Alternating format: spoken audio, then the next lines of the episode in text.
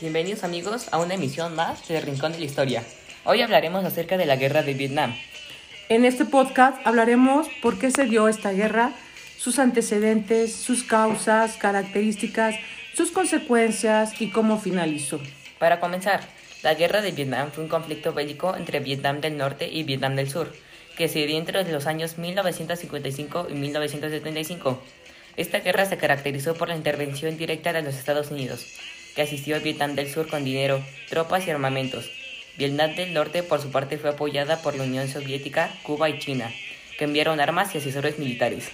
En el contexto de la Guerra Fría, la participación directa de los Estados Unidos se justificó en la doctrina Truman, que establecía como prioridad de la política exterior estadounidense la contención de la expansión mundial del comunismo.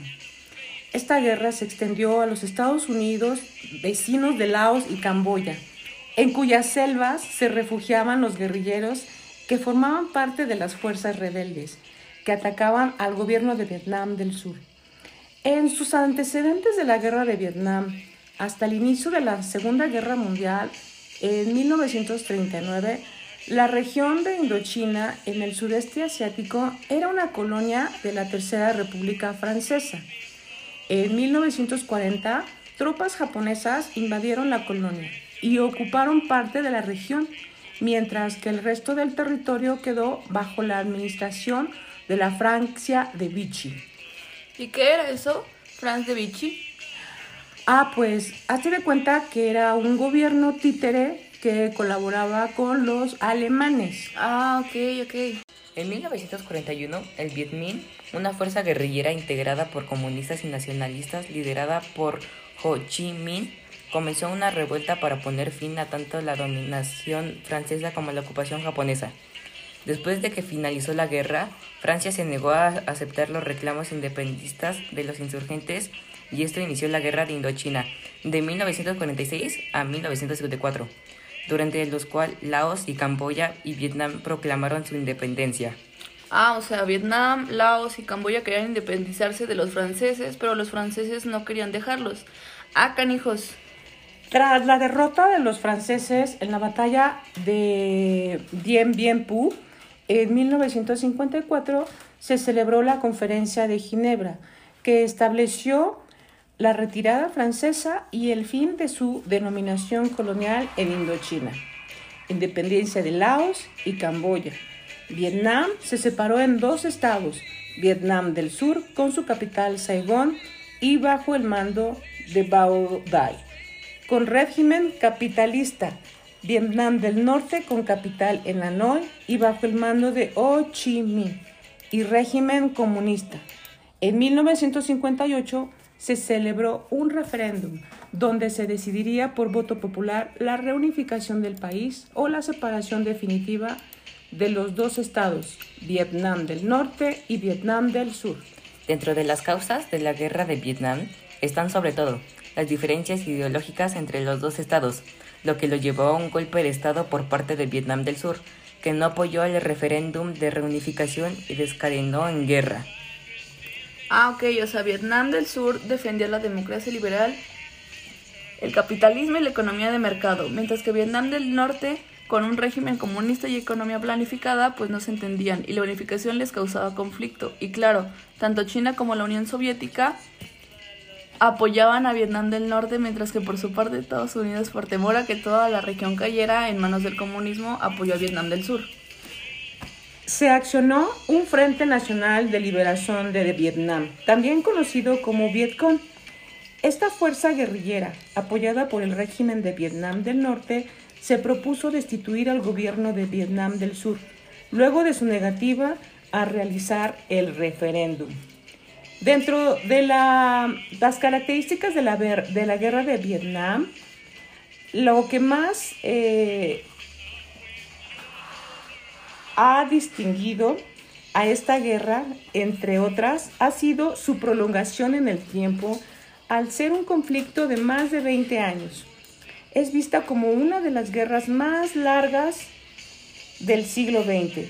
También decir que se trató de una de las guerras que más factura logró cobrar sobre la población civil ya sea de parte del pueblo comunista o del pueblo capitalista.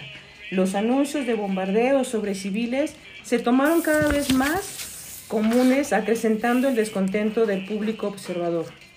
También decir que es famosa por ser de las primeras guerras en donde se dio uso abierto del gas químico conocido como el gas natural. También decir que la mayor parte de la guerra se libró no de manera abierta como en la Segunda Guerra Mundial, sino contra las guerrillas formadas por el bien común y demás organismos furtivos. Otra característica que debemos resaltar es la participación de los medios de comunicación que fue masiva, siendo la primera de todas las guerras transmitidas por la televisión de entonces. Y por último, decir y agregar que es famosa por ser hasta la fecha la primera y única derrota militar de los Estados Unidos. Hablando de la intervención de Estados Unidos, cabe mencionar que en 1964 se dio un incidente del Golfo de Tonkin, cuando lanchas patrulleras de Vietnam del Norte se enfrentaron a un destructor estadounidense que se había internado en aguas de los comunistas, que reclamaban como propias. Debido a este incidente, el gobierno de los Estados Unidos decide intervenir masivamente en la guerra. Su punto máximo lo alcanzó en 1968, cuando unos 500.000 estadounidenses fueron enviados a Vietnam. Oye, pero se suele decir que los soldados norteamericanos sufrieron en un territorio marcado, ya que ellos no estaban acostumbrados a esos climas, bosques tropicales cerrados y con gran cantidad de lluvias. Es decir, no les favoreció las condiciones naturales. Exacto. Otra característica es que los vietnamitas utilizaron tácticas de guerrilla, mientras que los norteamericanos se empeñaron en el uso de armamentos modernos, como los helicópteros y otros recursos. Dentro de las consecuencias de esta guerra, vemos que a finales de la década de los 60 era claro que el fracaso de la intervención norteamericana. Incluso con tecnología avanzada, no conseguían vencer la experiencia de los vietnamitas. También debemos decir que para empeorar la situación de Estados Unidos, en el 68 el ejército del norte vietnamita invadió Vietnam del Sur, tomando la embajada de Estados Unidos en Saigón. Vietnam del Sur y Estados Unidos respondieron con toda fuerza y este fue el momento más sangriento de la guerra. Entonces vemos que una de las consecuencias más importantes fueron la muerte de 4 millones de militares y civiles vietnamitas y unos 60 mil soldados estadounidenses. La primera derrota militar de los Estados Unidos en toda su historia y la pérdida de afluencia en la región de Indochina la deforestación y la contaminación agrícola en Vietnam como consecuencia de la utilización masiva de armas químicas por parte de la Fuerza Aérea de los Estados Unidos. La desestabilización del gobierno estadounidense del presidente republicano Richard Nixon, que en agosto del 1974 renunció a su cargo luego del escándalo desatado por el caso Watergate. Había propuestas contra la guerra a comienzos de la década de los 70 por una gran cantidad de jóvenes, hippies pacifistas, y la población en general pedían la salida de los Estados Unidos del conflicto y el retorno inmediato de las tropas estadounidenses, ya que en ese tiempo eran miles los soldados norteamericanos muertos en el conflicto. La televisión mostraba escenas violentas y crueles de la guerra. Esto nos muestra que todas las guerras no tienen un final feliz.